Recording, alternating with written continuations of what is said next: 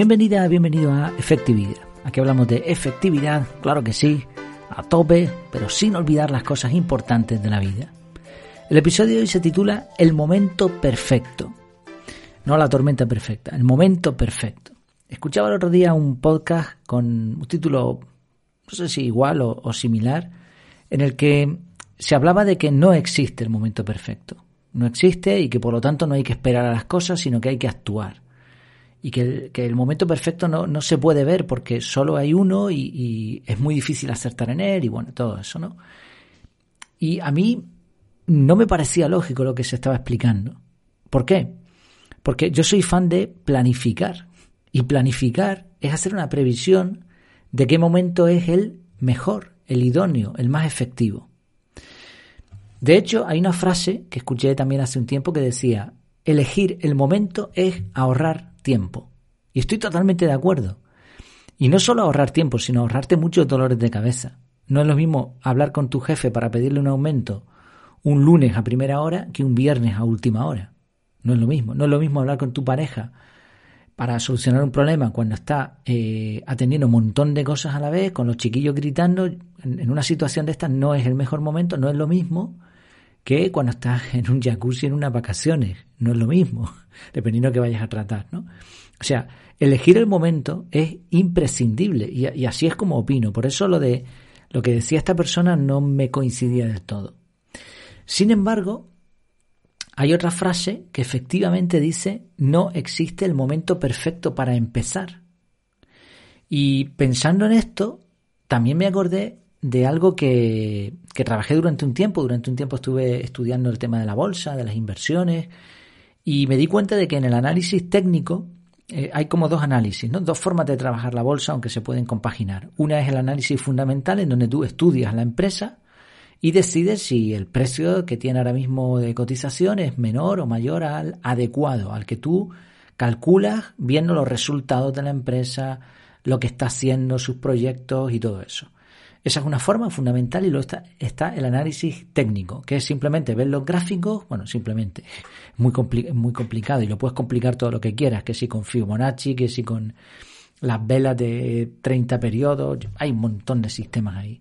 Entonces, claro, el análisis técnico se basa en lo que ha sucedido, pero ya sabemos que lo que ha sucedido no asegura valores pasados o gráficas pasadas, no aseguran gráficas futuras. Por eso el análisis técnico es muy peligroso. Es cierto que hay rebotes, que hay líneas de, soporte, que hay un montón de cosas que por matemática pura te pueden dar indicios.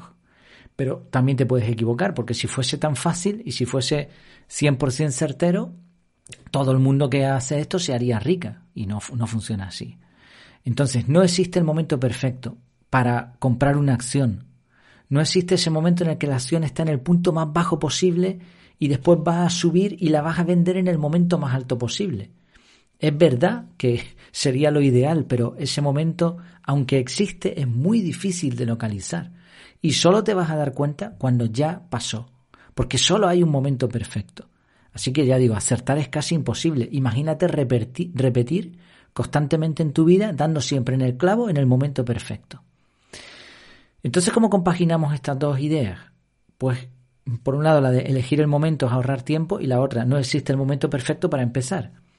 Bueno, pues se pueden compatibilizar aunque no lo parezca. Y pensando cómo explicarlo y cómo, cómo explicármelo a mí mismo primero, mm, se me ocurrió algo que la mayoría hemos pasado por ahí, si no lo conocemos, y que demuestra que las dos cosas se tienen que dar. No es que se puedan dar, es que se tienen que dar. Y es cuando te gusta una chica, cuando te gusta un chico, y quieres comprometerte. Quizás llevas algún tiempo saliendo y tal, pero quieres que la cosa sea seria.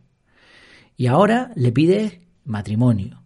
Mucha gente no pide matrimonio, pero pide algo como vivir juntos o lo que sea. obviamente yo estoy a favor del, matrimonio, pero lo digo para que, que encajes el ejemplo como mejor te cuadre a ti. El ejemplo es uno, pero puedes variarlo si quieres. ¿eh? el significado va a ser el mismo. La cuestión es, ¿tú eso lo preparas o, según se te viene a la cabeza lo haces. Oye, ¿qué he pensado que? ¿Por qué no nos casamos? No, eso es una chapuza. Eso no se hace. Tú lo preparas, lo planificas. Preparas una cena romántica, preparas un sitio, unas palabritas, yo qué sé. no sé, un mínimo, lo planificas, ¿no? Por lo tanto, eso de elegir el momento es ahorrar tiempo, aquí se convierte en algo mucho más serio. Elegir el momento es, es la vida en este, en este caso, o sea, es, una diferencia enorme entre planificar y elegir el momento, el sitio, todo eso hay que pensarlo con, con paciencia. Si no se te ocurre y, en, el, en, el, momento que te dé la gana dice, pues oye, tal, no, no, no. Eliges un momento. Pero por otro lado, no puedes esperar toda la vida el momento perfecto. No, es que el otro día me mandó un WhatsApp y me puso el emoticono este y yo no sé. Y claro, si le digo es que ahora es que no va a querer. Porque es que, o mira, es que el día eh, hay un poquito de nubes y, yo quiero que sea soleado, quiero que sea perfecto. Bueno, pues si te pones en ese plan, no le vas a pedir matrimonio nunca. Y hay gente que le pasa, ¿eh? que no le pide salir a una chica, a un chico, no, no pide eh, matrimonio y no se lanza nunca, porque están esperando el momento perfecto. Fíjate cómo aquí se da totalmente las dos cosas. Tienes que elegir un momento, tienes que planificar, tal día, a tal hora, voy a, en tal sitio voy a hacer esto, esto y esto, planificado. Y al mismo tiempo no puedes esperar que ese momento sea el idóneo de toda la historia de la humanidad y que te salga todo redondo. Obviamente si lo planificas te saldrá mejor que si no, pero no será el momento perfecto de toda la historia. Y no puedes esperar a eso. Así, la idea de este episodio es simple. Elige un momento y ponte en marcha. Da la casualidad que yo estoy haciendo esto en, durante el mes de agosto de 2022 para más señas. Estoy poniendo en marcha ya por fin el proyecto que llevo años, bueno, no desde el principio, porque al principio esto era un podcast simplemente, pero después ya pasó a ser algo más serio y más o menos planificado. Claro, ¿qué pasa? Tengo que planificarlo, o sea, yo no he dicho, va, pues venga, voy a decirlo hoy. No, tengo que planificar fechas, aunque agosto no es el mejor mes, pero tengo, sé que lo hago ahora por un motivo, tengo mi, mis plazos de tiempo, tengo mis objetivos mínimos, o sea, eso está planificado y eso es ahorrar tiempo. Soy fan de la planificación. Pero al mismo tiempo, y valga la redundancia, no puedo esperar toda la vida para lanzar este proyecto. Como explicaba en el episodio de ayer, que si, si quieres allí, bueno, explico todo lo que va a ser la Academia de Efectividad Personal o Desarrollo Personal, no sé el título todavía. Ahí explico todo y como decía, esto mm, o todo o nada. O sea, yo no puedo estar toda la vida esperando para ver cuándo, esperando el momento idóneo, que, que, ya no haya pandemia, que la bolsa esté subiendo, que todo el mundo tenga dinero, que, que yo tenga tiempo libre. No puedo esperar a eso. Entonces tengo que lanzarme y eso es lo que he hecho finalmente. Bueno, eh, precisamente te decía ayer que ayer te di como un poco el, el esquema general de lo que va a ser la academia y te dije que te iba a ir explicando algo más. Pues mira, aprovechamos hoy y te cuento un poquito más. Decía que tenía algunos cursos, cursos un poquito más cortos que el que tengo ahora mismo, el curso con el, método CAR.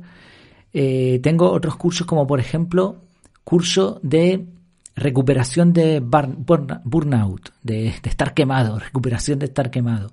Un curso de Zoom, que me parece una herramienta excelente. Un curso de reuniones efectivas. Un curso contra la desinformación, que va a ser súper interesante. Un curso de ahorro, de finanzas personales básicas un curso para saber delegar, un curso de autogestión, que es el control sobre nuestras actividades, llevar el timón. Tengo ya un curso prácticamente terminado de correo electrónico, que está guapísimo. Ese curso me, está gustando mucho lo estoy disfrutando. ¿eh? Un curso de aprender a aprender. Este va a ser un curso vital en la academia. Un curso de oratoria.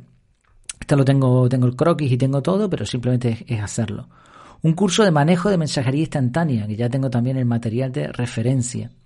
Un curso de comunicación efectiva para medios de comunicación tipo WhatsApp, Telegram, Slack, pero más allá, cómo se debe utilizar esa comunicación, o sea, qué es lo que se pone ahí. En uno será el manejo de, de lo que son las aplicaciones y en el otro qué es lo que se pone. Curso de teletrabajo, que va a ser también interesante. Además tengo algunos contactos ahora que teletrabajan, así que aprovecharé sus conocimientos. Un curso de toma de decisiones, que es algo que en el pasado también dejé a medias y ahí, ahí lo terminaré.